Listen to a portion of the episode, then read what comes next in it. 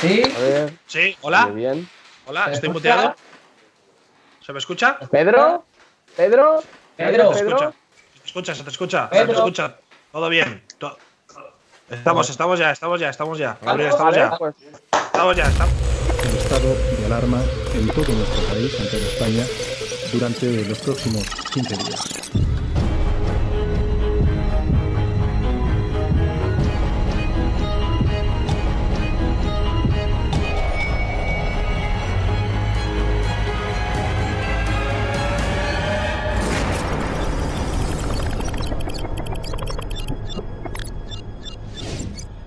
¿Qué tal? ¿Cómo estáis? Muy buenas noches a todas y todos. Eh, Veis que es un programa, bueno, pues ciertamente especial porque, bueno, es algo que, que sabemos todos ya, ¿no? Eh, por culpa del coronavirus no vamos a poder celebrar el programa en el plató. Eh, nadie está yendo a, a trabajar y nos piden que nos quedemos encerrados en casa y nosotros como buenos ciudadanos vamos a cumplir con la tarea que nos ha tocado. Pero obviamente, pues gracias a que estamos en el siglo XXI, año ya 2020, Vamos a poder hacer el programa de una manera un poquito especial. Como estáis viendo, estamos vía pues eh, internet, online. Eh, Gabriel y Campo 013, ¿qué tal? ¿Cómo estáis? Bien, bien, hombre, es extraño, es extraño esta sensación de, de trabajar desde casa, ya es rara de por sí, aunque bueno, hay escritores, ¿no? Hay periodistas, hay mucha gente que a veces trabaja desde casa, pero para mí hacer tele desde casa sí que ya es muy raro, pero bueno, tampoco es tan diferente de streamear, ¿no? Quiero decir, al final se están Sí, juntando un poco los, do- los dos mundos, ¿no? Del pasado y el futuro de la comunicación y al final, pues por una pandemia mundial, se están viendo obligados a, a parecerse bastante. Pero bueno, de momento bien, un poco ya psicótico. No sé, Ibai, hoy veía unas stories de que te estabas ya volviendo un poco loco. Yo la verdad que llevo seis días ya en casa, este es el sexto concretamente, y ya empiezo como a tener mala memoria, a no tener, tener los horarios de comer y de dormir súper cambiados. Claro, yo es que eh, llevo encerrado en casa antes de- del estado de alarma y de la cuarentena. O sea, yo ya llevo unos días acumulados anteriores y llevo también, este es mi sexto día. Eh, Gabriel, ¿cuántos días llevas tú en casa? Yo llevo en casa cinco días, en casa de mi abuela, tío, y te juro que me estoy volviendo loquísimo. O sea, estoy perdiendo la poca cordura que me quedaba. De hecho, sin ir más lejos, el viernes pasado hice un directo en Instagram, emborrachándome solo en mi cuarto, escuchando los chichos, una escena patética, la verdad. Y nada, con ganas de que se acabe ya la cuarentena, tío, porque... Pero, pero Gabriel, ¿a tu abuela le has montado la habitación esta que parece un poco como la previa a un vídeo porno de hentai en sí, verdad. casa? La habitación Claro. de su abuela, venía así ya, ¿no? Ya, la presentación de mi abuela es que ella es gamer, de hecho, mira, el póster este del Minecraft, este de aquí lo puso ella, se dice que flipas. Fan de Karmaland, de hecho ayer estuvo en el, en el directo de Ibai, lo estuvo viendo. En Ah, el muy directo, que hiciste, el directo que hiciste hablando con Donald Trump, o no sé quién era, un futbolista súper famoso, no sé. Lo estaba viendo ella. Sí, te donó, te, te dio sub. Mi abuela, se gastó un sub en ti. Muy bien, muy bien. Oye, hay que seguir. Al final, la sabiduría de, los, eh, de las personas mayores es la más vital de- del mundo, ¿no? Por lo tanto, si Sí. tu abuela está suscrita, que todos los jóvenes cumplan con, con el camino de la abuela de Gabriel. Pero bueno, Gabriel, eh, ¿nos traías alguna noticia preparada o algo? Bueno, no sé Sí. de qué quieres hablar, que se va a hacer muy raro esto. Ya, ya, no, sí, sí, traigo, traigo seccioncita y la verdad es que viene la cosa caliente porque evidentemente estamos en una situación excepcional, dramática y bueno, vamos a, empe- a empezar con la primera noticia, bastante heavy la verdad. Dice así, el Wuhan Fútbol Club deja España y vuelve a China por miedo al coronavirus. El problema está ahora aquí. Eh, flipante, vivimos en una sociedad definitivamente, o sea, el equipo de Wuhan, de China, donde nació el virus, estaba en España, en Málaga concretamente, y se va del país porque dicen literalmente que es que ahora España está peor que China. Claro, Eh, eso supongo, Gabriel, que es básicamente porque los, eh, los chinos, en este caso el equipo de fútbol, ha visto cómo se comportan los españoles ante una Claro. pandemia mundial. Y claro, cuando ves a gente de tapitas y con jamoncito en las terrazas, han dicho, vámonos de aquí, amigo mío, que estos van a acabar con más de 80.000 infectados, que son los que creo a día de ayer al menos tenía China. Sí, Entonces, eh, Sí. si se van, capo pinta, pinta feo, ¿no? Hombre, es que, a ver, hay, o sea, con decirte que el señor que estaba ayer a las 4 de la madrugada con un altavoz en un patio interior de vecinos, con el traje de Breaking Bad bailando por la calle solo, con Tremendo ese señor ni de lejos, ni de lejos es el más irresponsable. O sea, que esa persona esté actuando relativamente más cívicamente que muchas otras, dice mucho de cómo está nuestro país ahora mismo con la cuarentena. ¿eh? Eh, ojo, Gabriel, porque aquí te voy a hacer un pequeño inciso. Eh, ha nacido una pequeña ola, obviamente, de irresponsables y de absolutos gilipollas, sobre todo. Una pequeña ola. Ya sabéis que en cualquier moda, incluso en la de quedarte en casa en una pandemia, en una pandemia o por culpa de una pandemia mundial, en cualquier moda, podríamos llamar a esto, hay gente que lo odia. Porque dice, todo el mundo lo hace, a todo el mundo le gusta quedarse en casa, tengo que salir yo y decir que no me gusta. Pues hay gente, he leído alguno en Instagram en las historias, diciendo, ¿os quedáis en casa por postureo? Pero vamos a ver, tú eres tonto, hijo mío. ¿Quién se va a quedar en casa por postureo si te está diciendo el presidente de tu país que ha activado el estado de alarma, que por favor no salgas a la calle a no ser que sea a comprar comida o, porque te están muriendo? De hecho, si te están muriendo, primero llama, todavía no sabes. O a trabajar, ¿eh? Porque hoy la verdad que he flipado bastante, ¿eh? Con, con todo el tema de la gente yendo a trabajar todavía, los metros llenos, los trenes. O sea, hay mucha gente que le están todavía obligando a, trabajar. No, y... lo de la aglomeración es real, ¿eh? que sé que ha, circulado una, foto del metro vacío a las siete y media, pero donde ha habido aglomeración ha sido en cercanías. Yo he escuchado a la ministra de, de Transportes decir que que ha sido culpa suya y que eh, intentarán, bueno, que, no se vuelva a ocurrir, porque al parecer, Gabriel, hay aglomeraciones yendo al trabajo. Claro, hay menos transporte, porque lo han reducido, pero la gente sigue teniendo que ir a trabajar, entonces hay liada, ¿no? Es que, hostia puta, hay que pensar, vivimos en una sociedad de verdad. Es que el hecho este de que se diga a las personas, oye, estado de sitio, no puedes salir de casa porque si no viene la policía, te multa, te pega una paliza y, te vas preso. Y sin embargo, no han decretado que eh, te tengas que, que quedar en tu casa y no ir a trabajar. O sea, claro, evidentemente, si hablamos de sanitarios, si hablamos de gente que trabaja en hospitales, camioneros, esta gente que tiene que trabajar sí o sí, pero hay otra que evidentemente no debería, no debería hacerlo, es exponer a la gente enorme, tío. el, tema, Gabriel, es, como te has dicho, los trabajos de primera necesidad o no. El nuestro no es de primera necesidad, nos quedamos en casa. Si usted, claro, es sanitario o, trabaja en un, en un, trabajo que es de primera necesidad en esta situación, tienes que ir a trabajar, pero claro, hay gente que está yendo a trabajar, coño, que tengo yo conocidos que son, trabajos de primera necesidad y están yendo a trabajar, ¿no? no sé si claro, imagínate que ahora los, imagínate que los sanitarios no van a trabajar, ¿no? Quiero decir también. Claro, claro, claro, hay cosas que que son necesarias. Sánchez. O sea, quiero decir, presidente del gobierno, Pedro Sánchez, tarjeta roja desde aquí, lo estás haciendo fatal. De hecho, hay unas personas, y ahora sí, ¿cómo hilo las cosas? Eh? Mira, no, no, silencio, es importante esto. ¿eh? ¿Cómo hilo las cosas? Pedro Sánchez tienes que aprender de una gente muy, mucho más responsable, mucho más organizada, que es la siguiente, ¿vale? Otra noticia, Dice así, el ISIS recomienda a sus terroristas no viajar a Europa por miedo al coronavirus. Mm, quiero decir una noticia que llama la atención, evidentemente, más teniendo en cuenta que se trata de terroristas eh, suicidas. Es gente que al final quiere acabar con su vida. o sea, al final... A ver, es el, es el primer acto de responsabilidad civil que hace el ISIS en su historia. Quiero decir, es un, como mínimo es un avance, ¿no? Es un buen primer paso, es verdad. Sí, sí, lo es, lo es, lo es. Pero el coronavirus combatiendo con, bueno, con, cualquier tipo de persona. Ha parado el terrorismo. Eh, está haciendo que, la gente no vaya a trabajar y que aún así les paguen desde sus casas porque no pueden ir a trabajar. bueno, bueno, bueno, no cantes victoria, Ibai. No, no digo que lo está intentando, digo que lo está intentando. Está hablando de que los autónomos a lo mejor no paguen su cuota, que sería lógico, eh, ahora que no pueden ir a trabajar, porque claro, si eres autónomo tienes que, salir a la calle para trabajar y no puedes, en muchos de los casos, no todos. Ojo con el coronavirus, ¿eh, Gabriel? Os está abriendo los ojos para algo que está sirviendo. Muchos trabajos se están dando cuenta, muchos trabajadores se están dando cuenta que desde casa obviamente pueden trabajar igual que yendo al centro de trabajo. Sí, tal cual, tal cual, tal cual. Bueno, bueno, bueno. Igual, igual, yo te digo que las siestas que me he pegado en esta semana de teletrabajo. A ver, obviamente, Capo, ese ejemplo no te incluye a ti. Ya, ya. Pero hay gente que dice, claro, claro, teletrabajo de verdad, claro. Claro, claro. Ya, sí. Esta noticia al final es como una, una lección de humildad a, a ISIS. O sea, que una forma de vida microscópica que mire así, que es que mm. le cojo al virus y le hago, lo reviento de un pisotón eh, eh, meta a toda la gente en casa, lo ha conseguido todo el mundo atemorizado y sin embargo, cuando los grandes atentados del ISIS, la gente seguía saliendo de la calle tan normal. O sea, un virus, una forma de vida microscópica, eh, pasando al ISIS por la derecha. Igualmente ahora, ahora el ISIS, igualmente Gabriel, no. Claro, no hay gente en la calle, ni hay centros comerciales, ni, quizá transporte público. Realmente ahora cometer un atentado, eh, pues no tendría mucho sentido, creo yo, ¿eh? sin ser un experto en esta materia, pero vamos, que, que aún así, mira, pues han tenido ese acto de responsabilidad. Nada, es una gilipollez. O sea, lo que han dicho es una gilipollez, no sé por qué lo han dicho, parece una noticia fake, pero es real. es real, es real, es real, sí, sí, alucinante. Ahora sí que sí, vamos a la que me parece una noticia eh, más importante incluso que el coronavirus, pandemias mundiales, gente muriendo. Algo mucho más importante es que hay una persona, eh, una persona que está en la cárcel actualmente, en la prisión de Paraguay.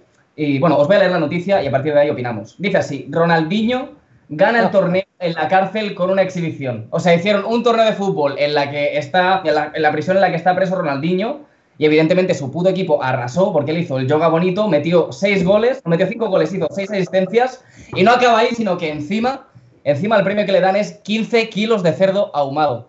Eh, alucinante lo de Ronaldo. Sí, uno, era un, un, un cerdo, 15 kilos de cerdo ahumado, es el 15 premio. kilos de cerdo ahumado, claro, pero que Sí. eso es la como oro. Eso es como, ¿sabes? Sí, sí, Hombre, sí. pero si te dan, también si le llegan a dar 15 cartones de tabaco, igual sale ganando, ¿eh? En la cárcel, también te No, lo digo, ¿eh? no, Que no está no. mal el cerdo ahumado, ¿eh? No está mal, pero... Yo, de hecho, eh, puse un tuit al respecto, Gabriel, porque me hacía gracia que se habían juntado las dos cosas, ¿no? Creo que era el día en el que Pedro Sánchez eh, anunciaba el estado de alerta de España y decía que nadie salga a la calle, y a la vez esa tarde había noticias de que Ronaldinho había marcado ocho goles siendo campeón de un torneo en el que estaba preso en Paraguay. Estaba preso porque llevó un pasaporte falso y su representante dijo, no es culpa suya, es tonto. O sea, ¿qué está pasando Eso. realmente, no? Eso fue que dijo su abogado, su abogado dijo en el puto Eso es abogado, no su representante. que es tonto. Eh, no, es que mi representado, Ronaldinho Gaucho, de los mejores futbolistas de la historia, no, es que es tonto. No sabía que no podía eh, viajar con un, con un papel escrito. Eh, alucinante. No sé. Bueno, y desde aquí aprovechar este espacio para exigir la libertad inmediata de Ronaldinho. Es un que hayan, que hayan. No, no, silencio porque es un tema importante, ¿vale? Estoy hablando.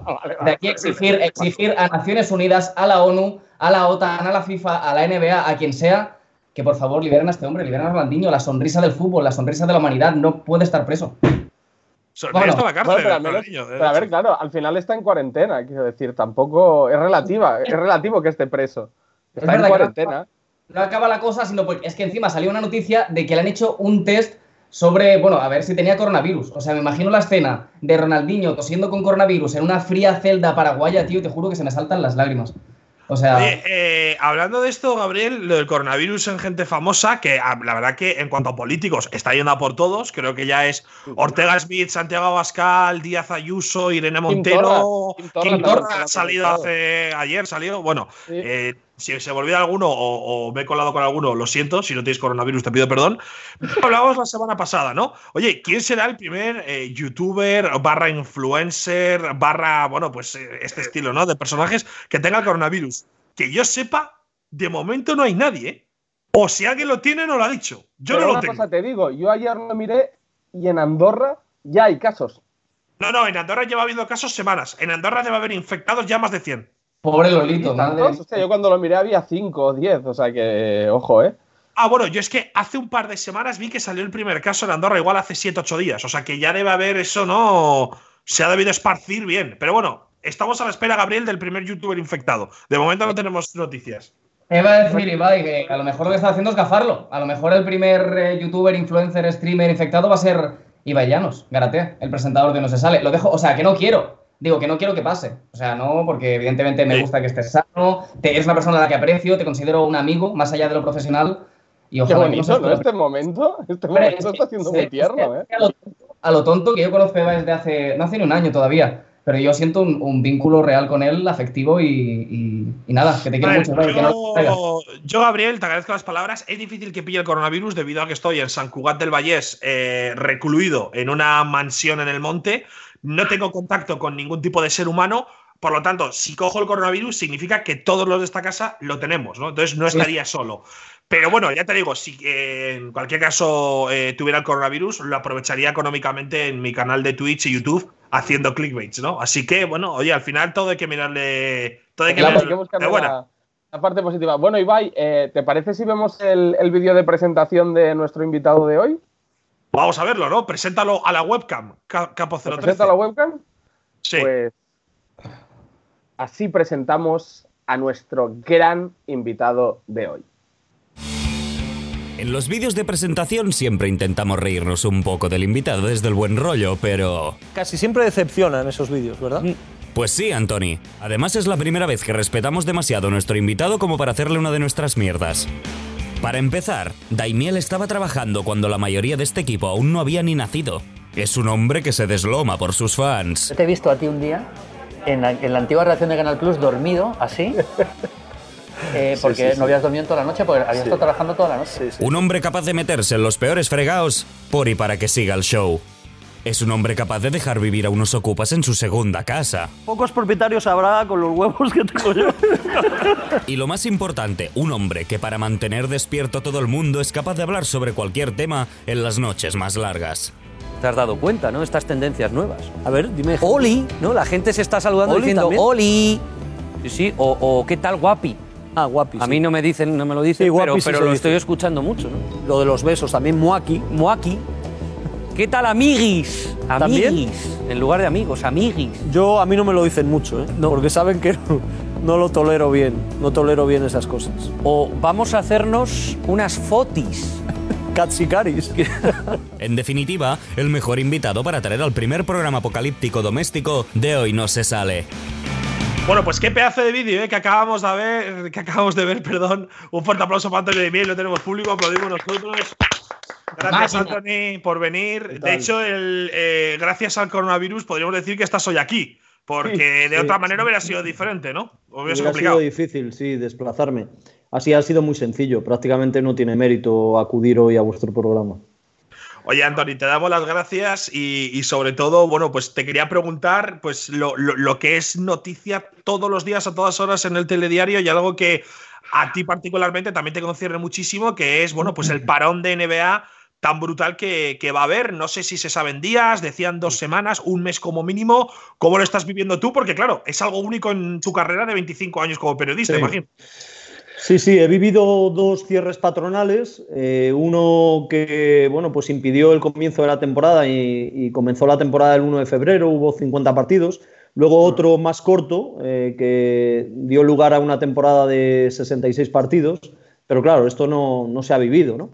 Eh, ahora mismo, datos que se sepan, bueno, que como mínimo han dado un mes de parón, que de momento eh, habían dado primero cuatro días de prohibición de entrenamientos colectivos y lo han prorrogado. O sea, de momento no pueden entrenar eh, más de un jugador.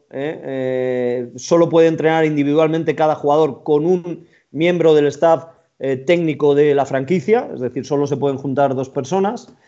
Y bueno, pues ahora están haciendo informes. eh, creo que un empleado, un directivo de la liga, está haciendo algún informe de cómo resolver esta situación para presentárselo a los propietarios. Eh, de momento, yo creo que la idea que ellos tienen es que esto va a tener que parar más de un mes. Y aunque la intención de ellos era reanudar prácticamente desde el momento en el que se acabó eh, o se dejó de jugar el miércoles pasado, pues no sé si va a haber posibilidad de fechas para hacer esto. Yo soy, no ¿cuántos- sé qué pensar. ¿Sí? No, no, no. ¿En qué punto de la temporada? O sea, ¿cuántos partidos se han Sí, disputado de temporada quedaba, regular? quedaba un 21%. Es decir, 21%. llevábamos un 79% de la temporada. Y yo no sé qué opináis vosotros, ¿no? Yo en esto soy bastante tajante. Yo creo que no se puede resolver una temporada eh, con un sistema improvisado con el que no se contaba cuando se empieza la temporada. Digamos que se, se perturba, se pervierte muchísimo el sistema de competición. Es decir, que ahora mismo digan, no, pues los ocho primeros ya que jueguen playoffs.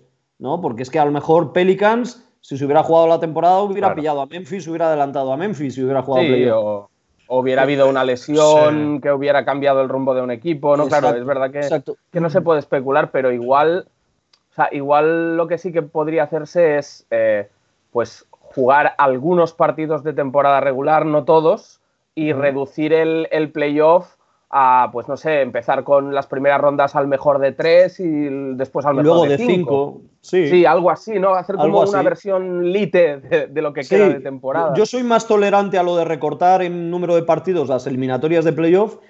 En lo de lo que quedaba de temporada regular hay que tener mucho cuidado, porque, por ejemplo, yo en mi última intervención en el programa Generación NBA expliqué que Memphis, que estaba en una situación ahí ventajosa, pero en la pelea por meterse en playoff, eh, tenía uno de los peores calendarios a priori de lo que quedaba de temporada. O sea, tenía que jugar la mayor parte de sus partidos contra equipos eh, que están en puesto de playoff o que están en la pelea por playoff. En cambio, había otros, eh, me parece que, que Pelicans, que tenía un calendario en teoría fácil. ¿no? Entonces, esto alterarlo es un problema. Luego, ha habido una especulación, creo que la misma noche de la suspensión, Mark Cuban, el dueño de Dallas, eh, dijo, bueno, eh, nos podemos ir a jugar hasta agosto. Es verdad que la NBA es una liga privada que no tiene que rendir cuentas con nadie, ni siquiera con los Juegos Olímpicos. Ellos llevan una muy buena relación con los Juegos Olímpicos desde Barcelona 92, pero si hubiera Juegos Olímpicos y no tiene que ir ningún jugador de la NBA, pues para la NBA sería un problema menor. Ellos tienen un problema económico y ya mm, por finalizar con esta visión, solo os cuento un detalle. La misma noche de la suspensión, el jugador de Toronto, Hollis Jefferson, a las 12 de la noche, hora de Toronto, eh, puso en redes sociales algo así como, ¿vamos a cobrar o no vamos a cobrar? O sea, había un jugador que en ese momento no sabía si iban a cobrar o no. Ayer eh, cobraron. Ellos suelen cobrar, eh, a no ser que alguno pida diferente tipo de pago porque se lo gasta todo, normalmente cobran cada, cada, dos semanas. Tienen pagas quincenales y anoche o ayer cobraron. Pero lo que no se sabe es qué va a pasar el 29, que sería la siguiente paga, el domingo 29, porque hay una provisión en el convenio colectivo que dice que los propietarios podrían no pagar en caso de eh, catástrofes, guerras o epidemias. Hostia, Ojo, ese, ese, asterisco que parecía que no contaba nada en el contrato. Sí, sí, cuidado, cuidado con eso. Yo eh, estoy un poco en, tu mismo camino, Anthony, eh, respecto a lo tajante que se debería ser. Eh, y ya no te hablo, por ejemplo, de la Liga Española de Fútbol y las ligas que están por debajo de primera. Realmente, a nivel económico, los equipos, me lo invento, como el Cádiz, que estaban cerca de subir a primera, o los que estaban cerca de subir a segunda B, ¿qué pasa con ellos? Es decir, no cuenta la temporada. Se habla de que en primera no baje nadie y se haga una temporada de 22 como la Bundesliga, pero claro, cuán justo es que los equipos que ya estaban prácticamente descendidos aguanten una temporada con sobre todo el cambio histórico que eso podría suponer. Tú imagínate que un equipo baja segunda, no baja y por quedarse en primera, me lo invento, el año que viene acaba en Europa League. Es que me parece, yo ya tengo que yo estoy ¿Y qué pasa el año que viene? ¿Sabes? ¿Qué pasa el año que viene? ¿Bajan cinco? Me, refiero, es decir, luego cómo lo regulas todo esto, ¿no? Es que claro, es complicado, ¿eh? Es complicado, pero bueno, al final lo que está pasando, y con la NBA igual es más fácil de ver, eh, ya no es una cuestión del mundo del deporte, es que es algo, o sea, el efecto económico, el impacto económico que causa la pandemia es así, y al ser la NBA una empresa, nos lo visibiliza mucho más de una forma más individualizada, ¿no? Quiero decir, de, que realmente yo, creo que poniéndonos en positivo de que toda esta pandemia se vaya a controlar y a regular, aunque cueste un poco más de tiempo de lo, de lo deseado, eh, a mí me pone un poco eh, la posibilidad de, que se jugara la final de Champions a primeros de julio, es decir, que eh, aplazaran Juegos Olímpicos, Eurocopa y este tipo de torneos, y que de repente todas las competiciones de que arrastran del invierno a primavera y tal, acabarán disputándose en julio y agosto. O sea, la NBA, la final de la NBA a finales de agosto, principios de septiembre, con las fiestas de los pueblos en España. El verano de nuestras vidas, sin duda alguna, ¿eh? claro, sería increíble. Oye, eh, sería, sería, más épico que ese verano del 99, Daimiel. Eh, a efecto global, por supuesto. Hay, mucha leyenda urbana, ¿eh? Con el, verano del 99. Te quería preguntar, Anthony, a, vosotros, eh, hablo ya como en nombre de los periodistas deportivos, ¿a qué nivel os afecta que, no podáis narrar, que no haya noticias? Porque las noticias que hay son leves, que, vamos, que al final no haya ningún tipo de, circulación de, nada importante. ¿Vosotros seguís trabajando con el día a día desde casa o cómo lo hacéis? Bueno, hay de, todo tipo de casos, la verdad. Hombre, es un problema, es un problema. Yo creo que los directores de, programas, eh, los directores de, antena o de contenidos, de, medios que tienen deporte en su programación, pues tienen, tienen un reto, tienen un problema. Mm, algunos podrán reducir el número de horas eh, de emisión, otros no, y tendrán que inventar temas. Yo eh, bueno, luego cada profesional depende un poco del tipo de contrato que tenga en los sitios donde trabaja o colabora, ¿no? En mi caso, en mi colaboración con la cadena SER, yo puedo seguir eh, más o menos igual siempre que necesiten de mis servicios. Eh, de momento, justo las tres últimas veces que, iba a entrar, no he podido entrar porque ha habido rueda de prensa de Pedro Sánchez o ha habido algo y entonces no, no he podido entrar. Pero bueno, en Colgados del Aro estamos haciéndolo por Skype y parece que, no hay problema en seguir así. Y en la tele sí, bueno, no hay NBA, yo hago dos partidos y un programa semanal y esto se ha parado. Entonces yo me imagino, ¿eh? no, no, tengo noticias hasta ahora de, nada, pero me imagino que en, Movistar estarán esperando a ver qué pasa con la temporada de NBA. Y, en función de lo que pase con la temporada de la NBA, pues eh, hablar con, todos los colaboradores que nos vemos afectados. Luego hay gente de plantilla que de momento va a seguir trabajando porque les pueden poner a hacer otras cosas que no sea NBA. Y yo luego sí hay una cuestión, ¿no? Que tengo, digamos, eh, no quiero pecar aquí de, multifacético, multirecursos, pero tengo una escuela de haber mmm, comentado NBA con lo que eso supone en directo, que son tres horas con muchos tiempos muertos, y al lado de Andrés Montes, que en cualquier momento te podía sacar cualquier tema. Entonces tengo ya una escuela de, de que si a mí me enchufan eh, el micrófono o la cámara en cualquier momento, yo, yo me enrollo. Eh, o sea, no tengo problema y va a haber cosas de las que hablar fijo. Sí, Antonio, podemos ver un nuevo, una nueva faceta de, de Daimiel, el, el, el, Daimiel opinador. Daimiel youtuber, ¿no? Puede ser. Eh, bueno, es que el, el, nos, bueno, vosotros, claro, sois conscientes, ¿no? E incluso no sé si esto os, os genera una tentación de cierta satisfacción dentro de lo malo. Y es que el mundo del entretenimiento audiovisual se está, está menguando y se está reduciendo a YouTube. O sea, ahora sí. todos los programas de televisión van a acabar pareciendo YouTube, ¿no? Sí, sí, sí. De hecho, eh, esa, esa, era una de las cosas que, que, que, quería tocar contigo, sobre todo porque tú al final no eres youtuber, pero trabajas eh, para Colgados del Aro, que es un canal de YouTube, y estamos viendo obviamente el salto de, mm, ya te digo, eh, te iba a decir casi de manera semanal, es quizás estoy exagerando, de periodistas que saltan de la tele a YouTube. Se me sí. ocurre Rodrigo Fáez, eh, Maldini, Álvaro Benito, eh, bueno, Siro López y tú, aunque no seáis youtubers, colaboráis con un canal de que solo se emite en YouTube. Eh, claro, realmente el cambio, Anthony, ya, ya, ya ha sucedido, ya está pasando. No sé si tú te ves preparado. Yo te veo preparado, pero tú cómo lo ves.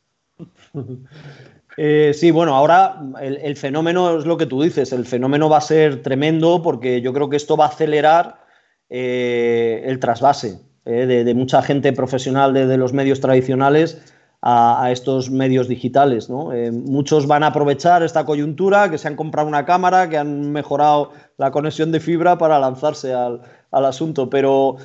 A ver, yo eh, en ningún momento me planteé de repente abrirme a este mundo, quizá porque no tenía mucho hueco, ni espacio, ni tiempo, ni, ni, una pequeña necesidad. Luego ya reconozco que en el último año y medio mucha gente me ha dicho, lo tienes que hacer. Bueno, Maldini me lo dice cada vez que habla conmigo. eh, pero eh, es verdad que tenemos ese espacio de colgados del aro y, y bueno, entre eso y que no tengo mucho tiempo libre, yo trato de, de observar. Yo estoy observando cómo se está moviendo todo, ¿no? Eh, bueno, el fenómeno ahora también más reciente de Twitch. Y yo, yo voy observando todo y en algún momento, ante la necesidad o ante, bueno, pues el cambio de chip mío definitivo, pues quizá tenga que dar el paso, ¿no? Y, lo daré y me sentiré, si no preparado, más o menos, eh, digamos, consciente de que, de que puedo tener algo que aportar, sin más. Es que yo creo que al final YouTube ha sido un fenómeno de gente muy joven porque ha sido la gente que, que ha dado el paso a hacerlo, pero no porque eh, la gente de mayor o menor edad pueda tener un registro, un código o una generación de interés mayor o peor. Eh, yo creo que todo el mundo puede tener creatividad e imaginación uh -huh. para, o sea, tú pones, por ejemplo, a, a la abuela de Gabriel, igual eh, haría un, un canal de, de, de, de, cine, ¿no? Eh, tremendo y, y, con mucho seguimiento, pero es gente que no da el paso. No lo descartemos, ¿eh? No lo descartemos. De hecho, yo soy consciente de que ella tiene mucho conocimiento en lo referente al cine y estoy seguro de que tiene mucho que aportar a la comunidad. Entonces, Antoni, eh, nos han hecho preguntas para ti nuestros seguidores. Unas de un corte más estrictamente profesional, hay profesional al revés. Personal, lamento cortar un poco el rollo de la entrevista, que no estabas hablando de cosas serias. Eh, nos, nos, dicen, ahora que no hay NBA, ¿te sigues despertando por la noche ya por costumbre? Bueno, yo eh, ha habido una cuestión más importante todavía que la NBA. La NBA ha sido muy importante porque marcó mi horario vital durante 24 años, ¿no? Eh, Y además yo lo hice de una manera natural, sin consultar a ningún experto, y creo que me salió dentro de lo que cabe más o menos bien, que era mantener el horario, un poco lo que hacía Ibai, ¿no? Mantener el horario, eh, tenga que trabajar, no tenga que trabajar, estuviera en casa, estuviera de vacaciones. O sea, yo me he estado 24 años eh, acostando o durmiendo a, a, partir de las 5, 5 y media. Eh, con lo que Para se los supone, que me critican, escuchad. Claro. Sí, Ya, hombre. escuchad, Ibai, bueno, bueno, 24 bueno. Te ha, tirado, te ha tirado, o sea, te ha tirado un favorazo con esa oración. O sea, Sí. esa oración Por eso, es, o sea, una persona que lo hace responsablemente y luego Sí. estás tú, ¿eh? que es otra película. pero no, ¿sabéis lo que- Dejemos que continúe, dejemos que continúe. Sí, sa- saber lo que esto es interesante ¿eh? para la gente que por trabajo o por manera de ser tiene estos horarios es interesante porque yo lo hice un poco por inercia, que seguramente es por lo que lo ha hecho Ibai también, pero resulta que luego he ido comprobando que biológicamente y en cuanto a la salud era mejor porque la clave ya no es tanto, es verdad que es peor dormir de día que de noche o estar despierto eh, de noche que de día, pero lo peor de todo es el jet lag. Y entonces tú estás evitando el jet lag si mantienes el horario. Eh, he conocido mucha gente que ha trabajado conmigo que ha tratado de hacer dos o tres partidos de NBA en directo semanales y el resto de días hacer vida normal. Y esa gente ha sufrido muchísimo. Es Claro, como pero si- eso, eso es como, como cuando tienes 16 años y sales de fiesta los jueves, los viernes y los sábados. Ay, Quiero decir, claro. que luego el lunes, martes y miércoles estás destrozado. Mira, mira, que, Tu abuela. cuarto. ¡Hombre! Ah, la ahí, la nueva youtuber. que, que os veo cada semana. Ah, Ah, muchas gracias, qué mona. Oye, pero muy joven, ¿no? Tu abuela, Gabriel. Muy Sí, joven, ¿no?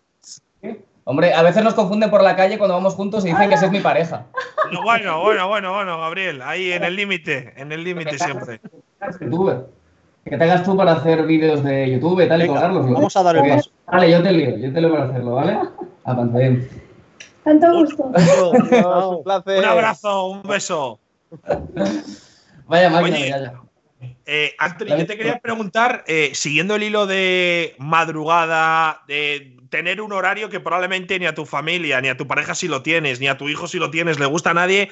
eh, ¿A ti te viene bien, ahora ya siendo un poco egoísta, ¿no? ¿Te viene bien este parón? Porque yo he comentado durante cinco años y, he- y ya ha habido épocas, y no me quiero comparar a ti ni muchísimo menos, en las que he acabado muy quemado o de verdad que he estado a punto de decir, oye, quiero dedicarme a otra cosa. Tú llevando ya 25, 24 años, ¿Cómo estás a nivel, a nivel mental? Porque yo es que de verdad alucino cómo tienes la capacidad de aguantar año a año y más haciendo NBA, que yo creo que es más sacrificado que hacer otro deporte a una hora Sí, normal, ¿no? sí, hombre, por duración y por horario seguro. Sí, bueno, ha sido sacrificado en la medida de, de lo que es esta profesión. Yo he sido consciente desde el principio que hay actividades, profesiones, eh, labores mucho más eh, sacrificadas. eh, por lo tanto, me he considerado un privilegiado dentro de, de estas limitaciones ¿no? de- del horario y de retransmisiones nocturnas, etcétera. Pero yo, a ver si me explico bien, yo estoy encantado con este régimen de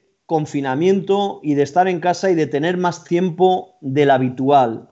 Es decir, si no hubiera virus, yo estaría como loco. O sea, firmaría para siempre esto. ¿Por qué? Porque he sido un tío que he ido relegando, eh, postergando un montón de cosas. O sea, a, mi vida le hace falta mucho, dedicarle mucho tiempo para poner en orden muchas cosas.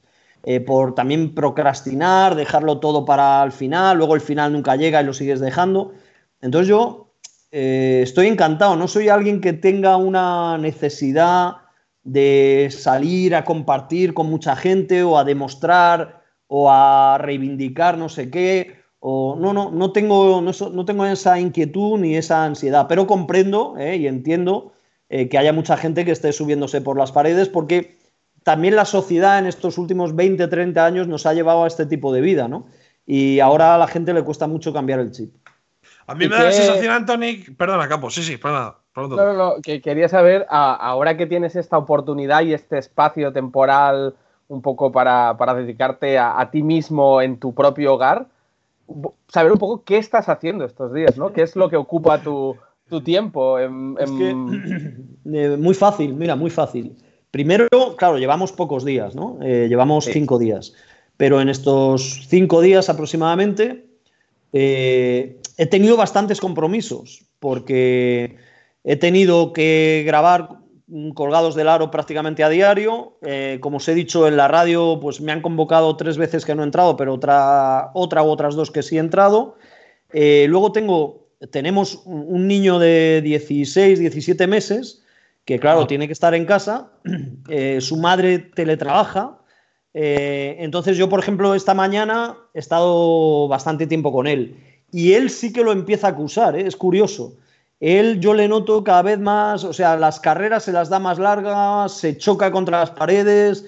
Eh, ha empezado a hacer flexiones, ¿no? Sí, se, le está, quedando pequeña la casa, pero bueno, ahí vamos entreteniéndolo como podemos, ¿no? y entonces se me ha ido un poco en eso, ¿no? Bueno, me trato de buscar siempre algo para el ocio, me vi Parásitos que no lo había visto la otra noche, eh, pero vamos, he tenido poco tiempo para empezar a, recuperar tiempo perdido. Eh, y, bueno, si yo supiera ahora, eh, y esto vendría bien a todo el mundo, ¿no? que esto se va a prolongar dos meses, entonces sí podría planificarme, pues, aparte de para hacer todas las cuestiones de intendencia de casa que tendría que hacer, por ejemplo, para ponerme a escribir, que es algo que he ido desde que hice el libro del sueño de mi desvelo, eh, no he tenido tiempo. Y entonces las editoriales han estado ahí eh, acosándome y yo dando largas.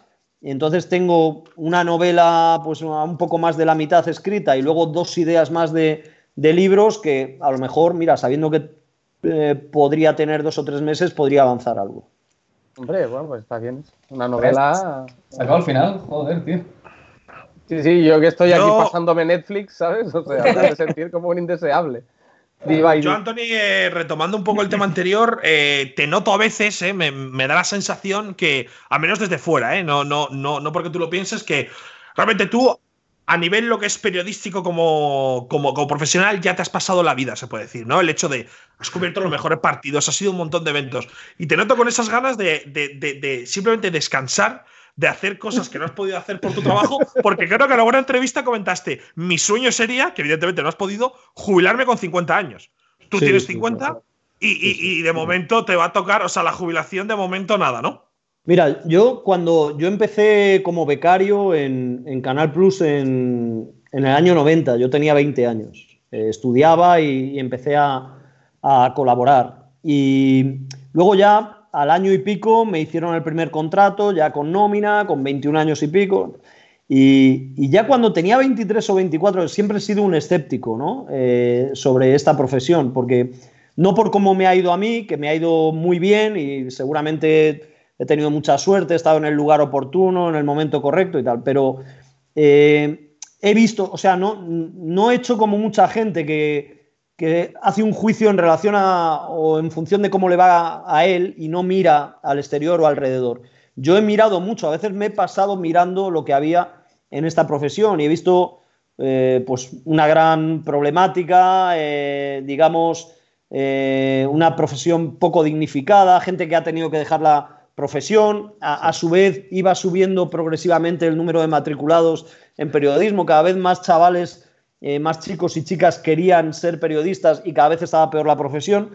Entonces yo, ya con veintipocos años, yo soñaba, porque veía algunos ejemplos, sobre todo en grandes factorías, fábricas y tal, yo soñaba, digo, esas prejubilaciones que hay con 50 años, si yo más o menos me mantengo bien... años pensabas eso. Sí, sí, os lo juro, os lo juro. lo juro. Pensaba eso. Lo que pasa que luego ya con 39 eh, pasé de, ser eh, empleado de plantilla a ser colaborador, a ser autónomo, y entonces ya eso se me ha evaporado, ¿no? Ya he tenido que, replantear muchas cosas, pero, pero bueno, yo mm, sí me gustaría bajar un poco el pistón, no tanto por una sensación de haberlo hecho todo, creo que, he hecho muchísimas cosas y, me ha ido muy bien y estoy muy, muy contento y muy satisfecho, pero es verdad que ese escepticismo, ese pesimismo sobre la profesión, más o menos lo mantengo. O sea, veo mucha, a ver, que, no se lo tomen nada muchos colegas, pero veo mucha farsa, mucha, eh, mucho eh, cartón piedra, mucha mentira en esta profesión. Veo que no hay una correspondencia de valoración en función eh, de, lo que uno se le ocurra. eh, sino más al contrario. Entonces esto me hace un poco, bueno, pues vivir, tratar de vivir un poco en paralelo o al margen.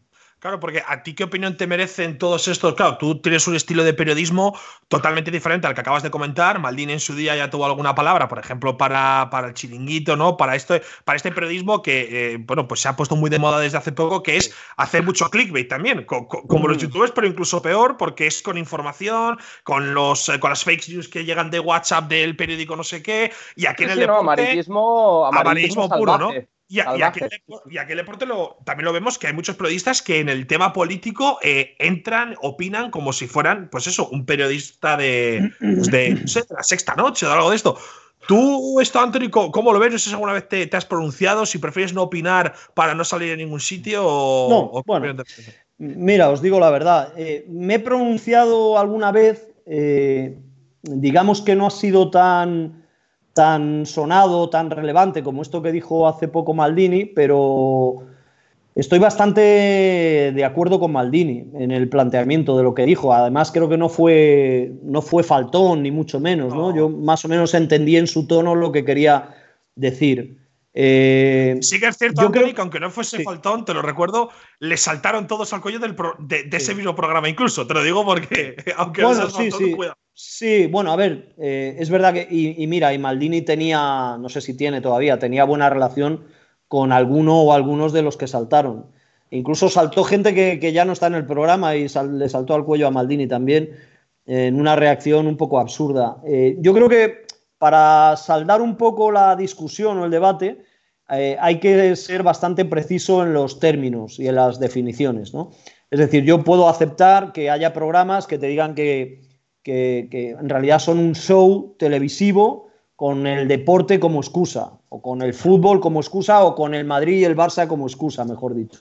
Entonces, eh, bueno, pues lo acepto y claro, aquí hay libertad total, ¿no? Bueno, hay unas licencias audiovisuales que, que se, se, ampliaron muchísimo en, creo que al principio del gobierno de Zapatero, se concedieron muchas licencias, la TDT, muchas cadenas, etcétera, y, y claro, la competencia y ha habido que buscarse la vida, ¿no?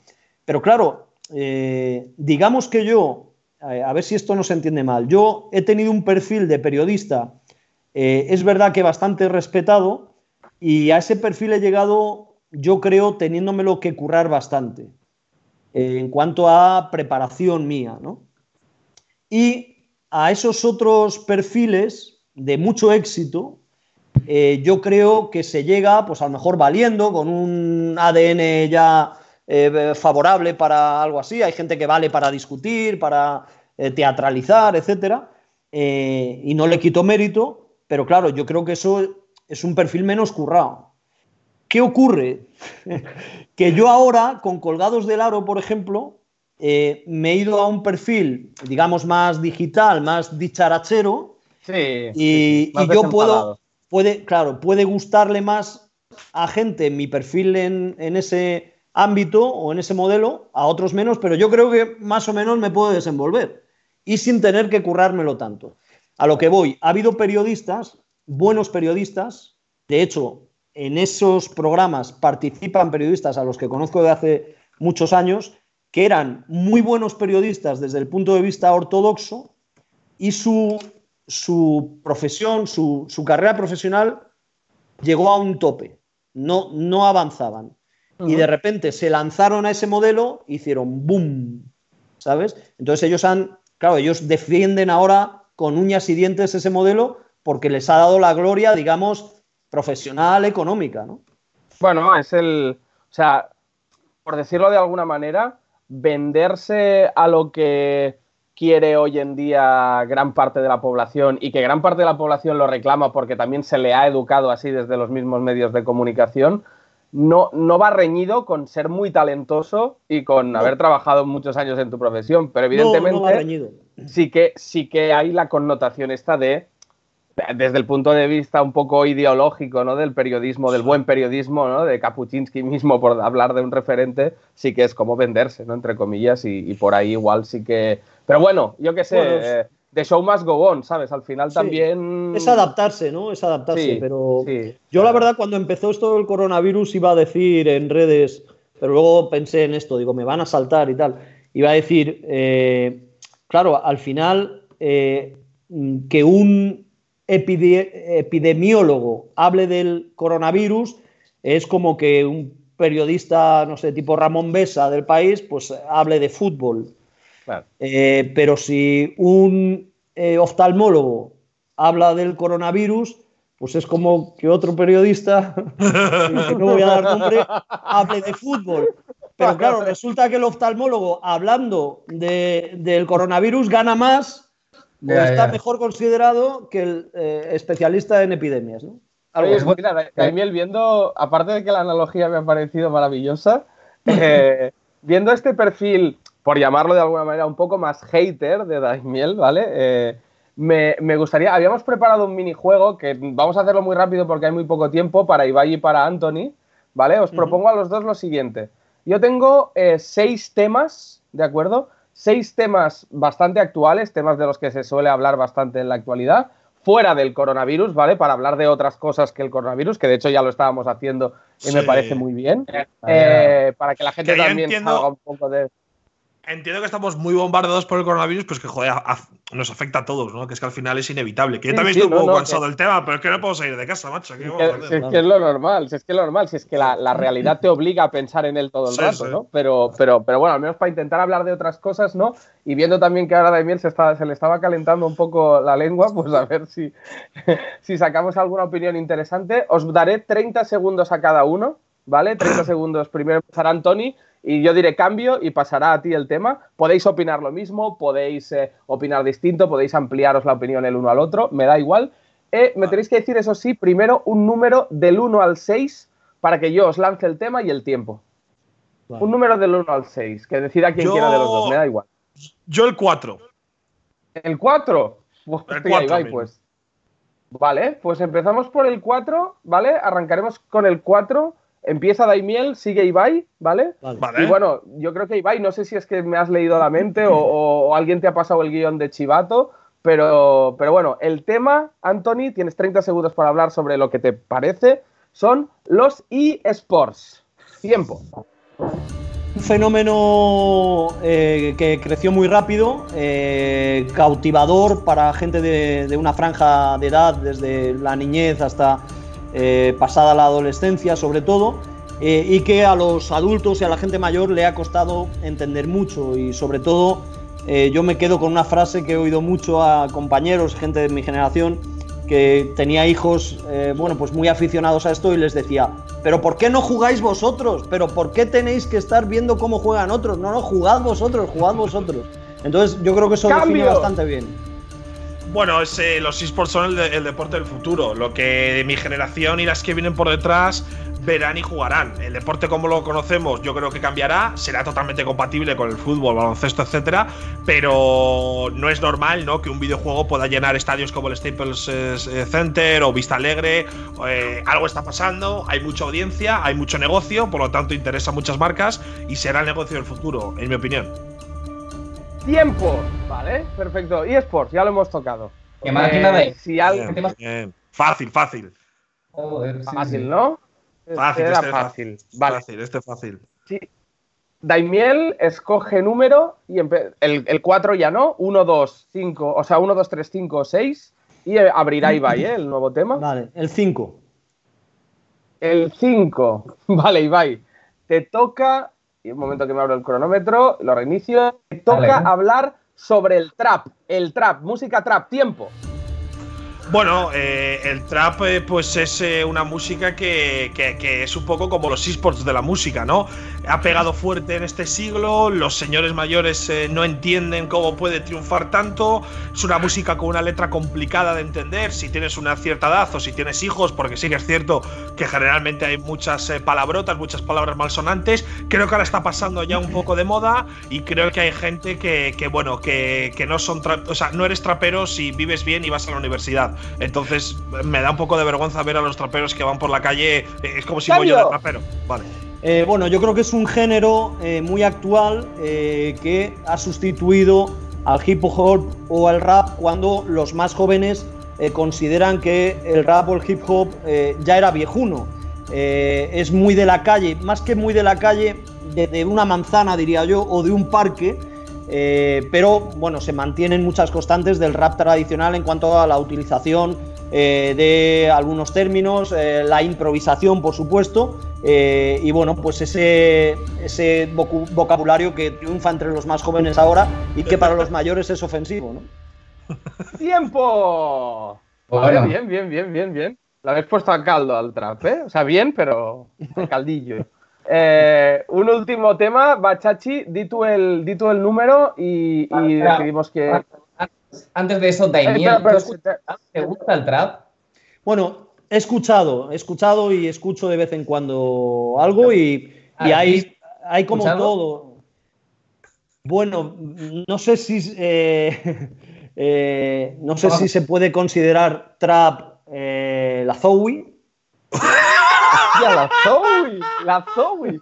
O sea, crossover épico, ¿eh? Anthony Daimiel escuchando la Zoe. Ya, ya. Nah, este- esto ya no tiene. este- No, pero creo, creo que hay cosas buenas de trap. ¿eh? Eh, además, ahí, bueno, pues en Spotify empiezo con una y me va llevando y tal. Y hay cosas que, que, pues que cambio enseguida y hay otras que sí, que me quedo. Bueno, yo escucho, yo escucho muchísimo trap, ¿eh? A mí, de hecho, o sea, Ah, no, no, en sí, mi sí, sí, playlist de. Spotify No, está, está la Sí, Zoe, por ejemplo, el tema de... eh, ¿Qué Dompa- llámame? Pero- Dompa es trap, sí, ¿no? Un poquito. Don Bueno, Patricio. sí, Bueno, es que un es- poquito. es- está como, o sea, es música urbana, está entre el reggaetón, Claro. el R&B, el trap, es un, camina un es un poco trap entre- eh, correcto, ¿no? Eh, digamos, para todos los Sí, públicos. Don Patricio. sí. sí. Ah, bueno, sí. Sí. Vale, Gabriel, va un número.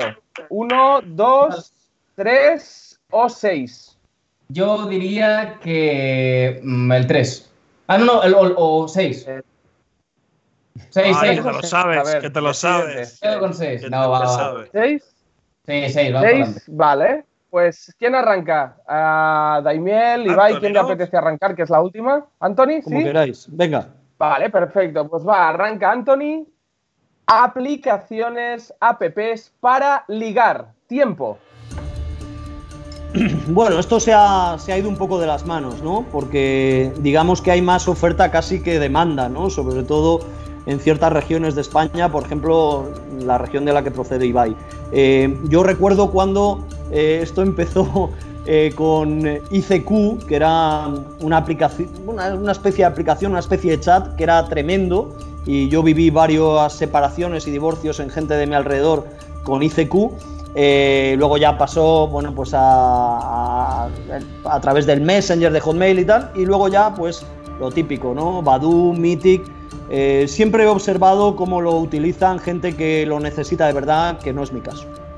Cambio. Bueno, yo, yo creo que las, las apps para ligar lo, lo mejor que tienen es que ha dado posibilidad de, de ligar a personas, tanto chicos como chicas, que son, bueno, algo inseguras o muy inseguras con su aspecto físico o a la hora de, de relacionarse socialmente con los demás, ¿no? Yo creo que esto te permite entablar una conversación y, bueno, pues poco a poco perderle el miedo de conocer gente, porque hay, hay personas que, que tienen muchos problemas para conocer gente y yo creo que en ese sentido, mientras no estés loco y zumbado de la cabeza, que se ve de todo, pues ha venido muy bien. Luego creo que la mayor app para ligar es Instagram, por lo tanto hay esa combina de todo, ¿no? El chat, también puedes ligar y como te digo, ¿no? Pues si eres un poco inseguro, yo creo que te ayuda a, a tener un poquito más de, de autoestima. A mí me gustan, aunque nunca las he utilizado. Solo Instagram. Tiempo. Solo Instagram. Vale, vale. Solo Instagram para ligar. ¿no? final, ¿eh? No, solo Instagram en general, claro.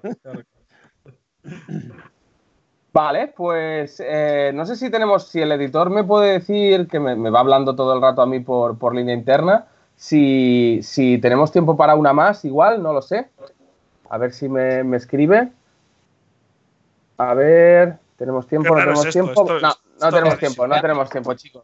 No tenemos tiempo, así que hasta aquí, hasta aquí la entrevista a Anthony Daimiel. Eh, bueno, ha sido para mí que no te conocía y vaya evidentemente al, al- al ser amigo tuyo desde hace años ya, pero para mí ha sido un, un placer compartir este rato contigo.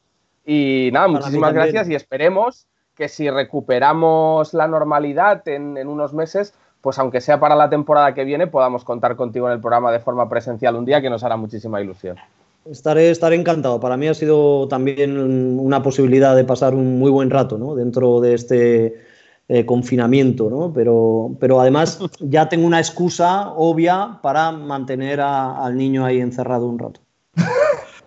Oye, Anthony, te damos las gracias también por mi parte y también a todos los que los habéis visto. Sé que es un programa muy especial, muy raro, pero es la única manera de hacerlo. Muchísimas gracias, Anthony, también a ti, a Gabriel, porque la semana que viene tiene pinta de que volveremos a utilizar el Skype. Obviamente no tiene pinta de que, bueno, no tiene pinta, no. La semana que viene volveremos a utilizar el Skype seguro, así que bueno, pues seguro, es lo que nos seguro. De hecho, tenemos, a ver, también, también quería dar aquí un saludo a todo el, el equipo técnico del programa que, de hecho está, está, trabajando desde su casa con sus ordenadores, alguno incluso con el móvil, ¿no? Y que están viendo este Skype eh, simultáneamente.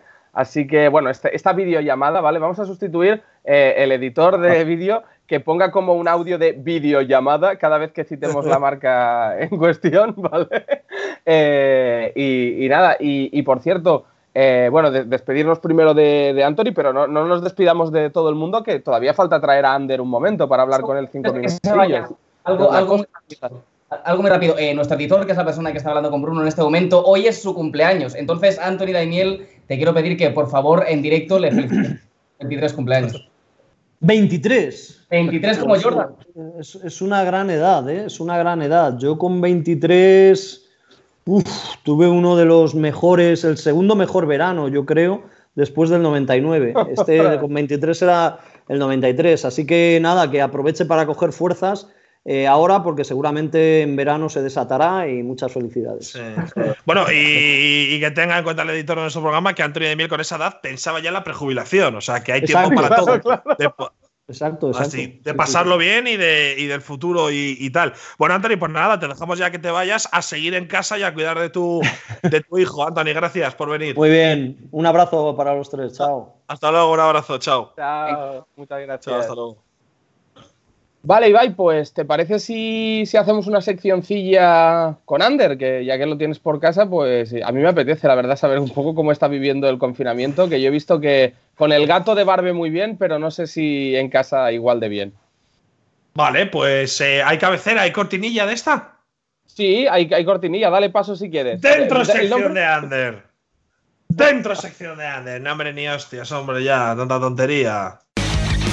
Ander es el amigo de Ibai y esta es su sección. Esta es la sección de Ander, donde Ander nos cuenta sus cosas. Ander. Bueno, Ander, pues ya te tenemos por aquí. De hecho, estás aquí al lado, ¿no? Eh, bueno, está como a dos metros de mi habitación. Eh, llevamos encerrados tú y yo unos cuantos días. ¿Tú, tú qué tal estás? Eh, ¿Qué tal? Sí, la verdad estamos, estamos al lado, es un poco raro, pero yo estoy bien. De hecho, no sé cuántos días llevo ya acumulados, porque tú también, eh, pues tú saliste para tal, pero yo también llevo aquí un, tiempo... O sea, igual hacemos récord de, cuarentena. Nosotros ya estamos en cuarentena antes de que hubiese que estar en cuarentena. No, pero lo tuviste que llevar al veterinario. Eso te va a romper el récord. Claro, pero de aquí al coche, no salí del coche, ¿eh? Cuenta como cuarentena también, ¿eh? A ver, yo fui, yo fui ahí no se sale y ya está, ¿eh? Y hace seis días ya de esto, ¿eh? O sea que. Sí, sí, es que estamos, ah, estamos, estamos, estamos, encerrados. Es decir, yo, eh, de hecho, el, el la última vez que salí de casa también fue por, fue por el anterior programa de Hoy No Se Sale. Porque ya os conté ahí que estaba en riesgo de, de contraer el coronavirus, porque representa que había estado en contacto con una persona infectada, que por cierto, descarto ya públicamente la posibilidad de haber estado en contacto con una persona infectada, ¿vale? Las dos personas que han, se han hospitalizado con las que había compartido rato tienen influenza, que es el, lo que antes se conoció como gripe A, pero que ahora ya es una gripe común porque evidentemente el virus ya ha mutado y se cura normal, pero no, nadie, o sea, sí que es verdad que he contagiado a mis dos compañeros de piso de, de la gripe, eso sí es verdad, pero, pero al menos tenemos todos gripe, ¿no? Que, ya es mejor que tener coronavirus. O sea, tú has estado con la duda de que pudieras estar eh, contagiando a la gente. Es duro, ¿no? Sí, muy responsable, Capo, ¿no? Eh, viene de Perú, quiso hacer el programa de plató y decía que se venía público. Genial, genial. Bruno Feliu, muy responsable, siguiendo los consejos de este gobierno comunista venezolano de, de PSOE y Podemos. Pero bueno, el coronavirus, Ander, también tiene cosas buenas y hoy veníamos a hablar precisamente de las cosas buenas, si se pueden llamar buenas, eh, que, puede tener el coronavirus, ¿no? Que, bueno, más que el coronavirus, el estar todo, todo el país encerrados en nuestra casa. Sí, a ver, eh, yo creo que, o sea, para mí lo que me viene bien, yo creo que es sobre todo para ver las series que tenías atrasadas. O sea, ahora la gente que se queja de que no tiene, o sea, no sabe qué hacer, eh, se aburre mucho, puedes ver todas las series que quieras. O sea, estamos en el siglo XXI. Es verdad que, pues, igual eh, si no pagas lo tienes un poco más complicado, pero si buscas un poco, las vas a poder ver.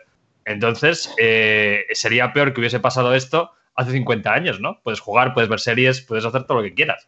Hace 50 años nos moriríamos todos, O sea, pero ahora mí- estamos bien. A mí, pero a- a mí me parece que habiendo la situación que hay, igual sería interesante tener un día a la semana o unas horas al día en que no hubiera internet y todo el mundo confinado haciendo cosas pre-internet.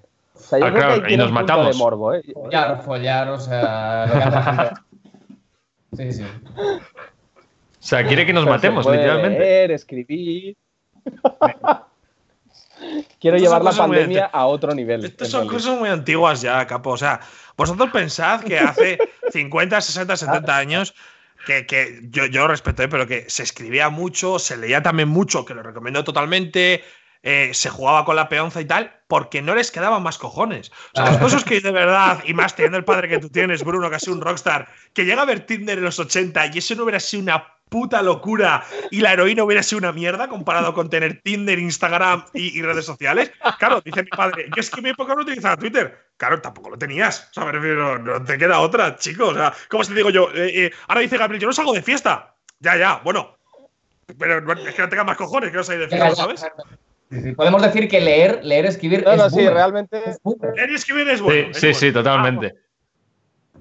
Espera, ¿tú, Gabriel, qué has dicho? ¿Que es bueno o que es Acabo cutre? de quedar. Es o boomer. sea, voy- Boomer, boomer. Ah, Boomer, coño, también te digo es cutre. Vale, vale, vale. Sí, sí. sí. Pero bueno, lo recomendamos hacerlo un par de horitas a la semana, ¿eh? De hecho, lo o que sea, decías del Tinder. Voy, o sea, voy, voy montado en el coche del- de los polla vieja total, ¿no? Con esa frase que he dicho. O sea, Sí, totalmente. Sí, la verdad es que sí. O sea, yo iba a decir que, Vale, claro, pues. la gente que ahora haga match en Tinder es una movida que flipas. Bueno, O sea, de balcón a balcón, ¿no? Te- Es una movida. oh, Sí. De, de balcón a balcón. o sea, eh, no sé si. Bueno, a ver, obviamente, si iba a decir una cosa que, que no, que no debéis hacer, ¿no? Pero vamos, de balcón a balcón, pues puede haber ahí, ¿no? Algún sentimiento. Pero vamos, sí, ahora mismo ¿Qué, es qué ibas a decir? ¿Qué ibas a decir? Exactamente. Bueno, sí, su- supongamos que, que- que dos personas humanas se han sentido muy atraídas eh, y, y después de hablar, eh, evidentemente, eh, hubieran hecho lo que es el acto sexual de no haber coronavirus, pues podrían proceder a masturbarse de balcón a balcón uno enfrente del otro. Siempre teniendo en cuenta que ningún te ve. Es un- Es una idea que suelto, pero que evidentemente no recomiendo porque es grotesco y soez y no lo hagáis, ¿vale? Pero solo si hay mucho amor y enamoramiento. Pero claro, ahora la, la media de pajas, Gabriel, eh, ha debido subir una barbaridad, ¿no? En España. Yo, Ah, bueno, que me toca a mí sí, al menos. Yo he subido la. Hoy, sin ir más lejos, dos. Han caído dos. ¿Dos? La, la cama esta que veis aquí, así para, pues, para que os imaginéis un poco la escena. Miu, Miu ha tenido algo que ver en este, en este acto. Ni ¿De ese confirmo, ni confirmo ni desmiento, pero en todo caso tengo que decir que ha sido completamente consentido y, y eso, que jamás haría lo contrario, claro. Bueno, dos y todavía no ha acabado el día, ¿no? Cuidado porque Gabriel podría establecer un, Sí. un nuevo récord. Claro, son las eh, 11 y 5. Te quedan todavía 55 minutos, ¿no, Gabriel? Para una más. Vamos a empezar. Oye, ¿qué más cosas buenas ha traído el coronavirus? Eh, que, que se os ocurran. Eh, los streamers, obviamente. eh, ahora hay más gente viéndote también, los youtubers. eh, hay más, más dinero. Hombre, sí, claro. Oh. A, ti, a, ti, a, ti, a ti te está generando un, un momento dorado de tu carrera como streamer, ¿no? O sea, ¿Podríamos decir de que, ibais a aprovechar el coronavirus? Sí, sí. Ver, o sea, ha salido ganando. defensa- De momento, de momento ha salido ganando. En mi defensa diré que todo el mundo que hace streaming está igual. O sea, a ver, eh, incluso hoy no se sale, podríamos incluir en ese pack, ¿no? O sea, coño, ¿qué, Sí. qué- qué vas a hacer? ¿No hacer streamer para no entretener a la gente que está en casa porque eh, está feo hacer streaming mientras la gente está en casa? ¿Sois gilipollas o qué? O sea, ¿qué sentido tiene eso? Entretener a la gente. dicho, Está feo para entretener a la gente, cabrón. Sí, sí. El objetivo principal de hacer streaming es entretener a la gente. Ay, Gabriel. bien, Gabriel, Ha claro. habido, ha, habido, ha habido muchos años que aquí nos ha visto un chavo, que tú eres un niño todavía de 16 años, que gracias a eso ahora hemos hecho este programa. Así que mejor cállate y respeta a tu jefe, chaval. Bueno, otro tema, otro tema. Vaya gol por la escuadra, ¿eh, Gabriel? Ya, ya, ya. No, no, pero se lo concedo porque, como ya he dicho, Hombre, yo creo que una relación con Ibai muy buena y de amistad y de amor incluso, y se lo permito, no pasa nada. Oye, pero bueno, no incluyamos solo los streamers y a los youtubers, que aquí hoy he visto al rojo vivo, hombre, el coronavirus da visitas y da views, eh. Cuidado, eh. Sí, no nos hagamos sí. los tontos, que el coronavirus en todos los programas está ahí. Bueno, es que es todo el rato coronavirus desde minuto uno hasta el 90, que me parece lógico por otra parte, eh. O sea, no, no lo veo mal. No, sí, el domingo creo que las televisiones hicieron como récords de audiencia porque, claro, estaba todo el mundo viendo la tele. Entonces, pues eh, no se van a quejar. claro, no, no, no. De, de hecho, Ferreras va al plató, eh. O sea, yo hoy le he visto la sexta. O sea, va a trabajar. Sí, pero bueno, que dudo que vaya en Ferreras- metro, también te digo, ¿eh? Sí, también te digo que Ferreras tiene como un punto de. Tú lo ves ahora en plato, con una situación ya de hecatombe máxima, con lo que le pone a Ferreras todo lo que es un poco el, el salseo en directo y ser el quien lo dirige a nivel televisivo. Y te digo que si no tiene las dos manos encima de la mesa, a mí me causan dudas de lo que está pasando en ese plato, ¿eh? Yo lo dejo ahí. ¿Cómo ves, Sí, o sea, yo creo que a Ferreras no le importaría pillar el coronavirus y, de- y hacer un 24 horas en cuarentena en directo en el plató. O sea, estamos hablando de una persona. Es un animal televisivo, realmente Ferreras, ¿eh? Sí, sí. Hombre, sí, él le pone la música mucho. épica a las elecciones. Bueno, al coronavirus parece que se va a acabar el mundo. O sea, si él las elecciones las vive como si se acabase el mundo, ahora que parece que se acabe, eh, vamos, está viviendo eh, el Disneyland de, de Ferreras. Esto es lo que quería toda la vida. ¿Alguna cosa más buena que se os ocurra que, eh, que hemos tenido con el. A ver, yo estoy, yo estoy recuperando, yo estoy recuperando mis videoconsolas porque yo es verdad que el- soy el típico imbécil que todos los juegos que salen que le molan se los compra, pero luego no juega. O sea, literalmente tengo juego, tenía juegos en casa antes del coronavirus con el plastiquillo. ¿Sabes? O sea, que no los había puesto en la consola todavía. Y es verdad que por un lado estoy recuperando un poco esa afición a, a la consola. Eh, y por otro lado también está el tema de, eh, y con todo el, el- el cariño del mundo, ¿no? El, el tema de, de- de cuidarse menos. Es decir, arreglarse menos, me da igual cómo tengo el pelo, la barba, eh, pues la, la depilación corporal. Es decir, que sí, que hay higiene, hay una higiene porque hay que ducharse muchas veces, hay que lavarse muchas veces las manos, pero es una higiene como de que te quitas el chándal, te duchas y te vuelves a poner el chándal, ¿no? Y creo que también tiene un rollo bastante, bastante agradable, o sea, es reconfortante el no tener la presión social de aparentemente estar, estar como arreglado. Yo en ese sentido, claro, mi vida no ha cambiado nada, así que no- tampoco lo he notado mucho lo del pelo y tal, pero sí, sí que es cierto que bueno, está más tranquilito en casa, ¿no? A ver, y luego lo típico de pasar más tiempo con tu familia. El problema es que, por ejemplo, Ander y yo, pues nos ha pillado a 700 Claro. kilómetros, pero claro, si te ha pillado el virus con tu padre, tu madre, tu hermano, y de repente se, estaba ahí tu tío cenando y se ha tenido que quedar. Pues, pues bueno, pues bien, pero yo, mi familia es Bueno, Ander, pero yo prefiero, eh, pero yo prefiero, yo prefiero estar lejos, ¿eh? O Puede ser un problema al final, ¿eh? Es que puede ser un, es que como, Sí, sí, como sí. te cargues, como te cargues a la yaya, eso te va a arrastrar, o sea, lo vas a arrastrar. No, no, pero poca broma con esa mierda. lo vas a arrastrar el resto de tu puta vida. Claro, Que yo por le decía toserle el- cerca a la yaya te la pelas, ¿sabes? Es que es un Yo lo decía en el buen sentido de si nadie tiene el virus, pues que es una reunión familiar donde pues, ¿no? podéis recuperar el tiempo perdido, tú por ejemplo, Gabriel, con el alcohol y las drogas, con tu familia. Ah, sí. Obviamente, sí, sí. Eh, las cosas que más quiero en este mundo, sí, sin lugar a dudas. Las drogas y tu abuela. Sí, sí. Bueno, no, primero mi abuela y después lo, lo Ah. otro, claro, evidentemente. Algo más que se después el material. O sea, después aquello, lo otro. Yo siempre le puedo decir lo otro. Hombre, yo ¿Qué creo que el baby boom, el baby boom que va a haber, ahora que está muy poco de moda tener hijos, el baby boom que va a haber de aquí nueve meses estará guapísimo. Pero bueno, cosa eh, buena. ¿tú crees? O sea, el tema es que ahora hay condones, ¿no? La gente tampoco, por estar encerrado, vas a Ander, querer Ander, tener un hijo Ander, ya. como, cone- como conejos. Ander, como conejos. Sin mesura. O sea, estoy seguro que hay un montón de sitios y de parejas, además, de estas de. Te lo digo, ¿eh? parejas que son padres ya, que tienen sus 40 años, que ya están como con, tienen un hijo, pero no quieren más, y que de golpe de aquí nueve meses se van a encontrar con la sorpresa de haber desempolvado el Kama Sutra. O sea, yo lo veo bastante claro. O sea, en yo este creo que sí, momento- que va a suceder, que va a suceder. En este momento se están generando nuevos boomers, o sea, los boomers 2.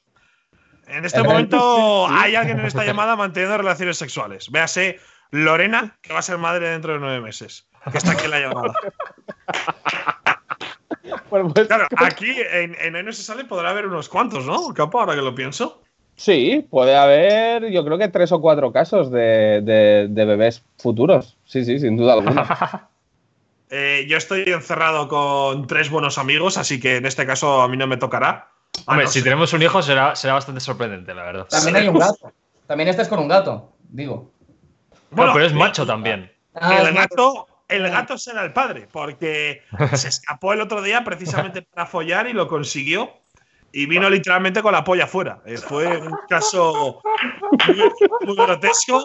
Esto es real, lo tienes que llevar al veterinario. Se escapó además. de- pues nunca, siempre tenemos mucho cuidado. Eh, a ver, al final el gato no es nuestro. Sander y yo nos da un poco igual, entre comillas. El gato es de Barbe, pero tenemos mucho cuidado. A Ander no tanto, ¿eh? Ander, Ander está enamorado del gato. Yo lo sé, yo lo veo. Yo le lo quiero, yo le respeto. Claro, de hecho, lo que, que- hizo, lo que hizo el otro día eh, me sentí bien por él, o sea, porque le habían castrado y el mismo día que le castran, en, en modo venganza, se escapa para follar. O sea, es que ese gato es un héroe, es un guerrero y lo hizo. Y además, creo que le dijeron el veterinario a su dueño que puede haber dejado preñada a la otra gata porque todavía como que le podría quedar algo a pesar de que le quitasen los huevos. O sea, consiguió Tía. expandir sus genes en la última ventana de oportunidad que le quedaba. No, Para mí, Ander con o sea, el gato- merece mi respeto. Ander con el gato está enamorado. Al final es una llave brutal. Es el Xavi Hernández de Ander. O sea, las asistencias que le pega a las historias de Instagram para que las chavalas le respondan con ¡ay, qué lindo el gatito! Claro, Ander cuando se escapó el gato, eh, bueno, fue a buscar una metralleta y un palo. Es como si se hubiera perdido Eso su es padre. mentira, eso es mentira. No, Yo de hecho, en siquiera-. Yo de hecho ni fui, no me enteré. Buscarlo, ¿no? Pero sí, se escapó y, y bueno, pues eh, puso un tweet sobre ella hace un tiempo que eh, había una gata que venía a visitarle, la gata era del vecino, se miraban de cristal a cristal, Juan Noel cuando estaba encerrado en la cárcel Oh. iba a visitarle a Carol G, bueno, ya no estaba con Carol G, Eh, pero al final, pues mira, el- la historia ha acabado así, ha acabado con un embarazo y, y bueno, han follado los gatos y desde aquí mi enhorabuena al gato de barba, ¿no? Que- Bueno, que- Pues yo creo que podemos cerrar. Creo que, que podemos cerrar el programa con, con un aplauso para el gato de Barbe, que realmente yo creo que esa, esa inseminación final ¿no? ha sido algo muy bonito.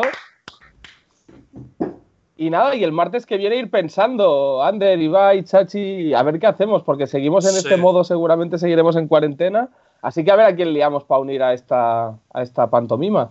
Al gato de Barbe. Estaría genial, Capo, que para la semana que viene no tuvieras una conexión y un micro de 2009 y a lo mejor estamos todos más contentos. A ver cómo lo consigues, sin nadie Bueno, que trabaje, pero. Yo, yo el que peor veo es a Chachi, ¿eh? No le he visto la cara, yo creo, entre los píxeles en ningún momento. Macho. Es que sí, tengo un internet, tengo un internet de tercermundista, lo siento, lo mejoraré para el programa que viene. ¡Ay, no, no, que he tosido mal! ¡Hostia! Perdón, cámbiamelo, cámbiamelo. ¡Hostia! Chapa, chapa esto ya, chapa, chapa ya. Hasta, hasta la semana que viene. Hasta No que salgáis de casa. Salgáis de casa, hijos de puta, adiós.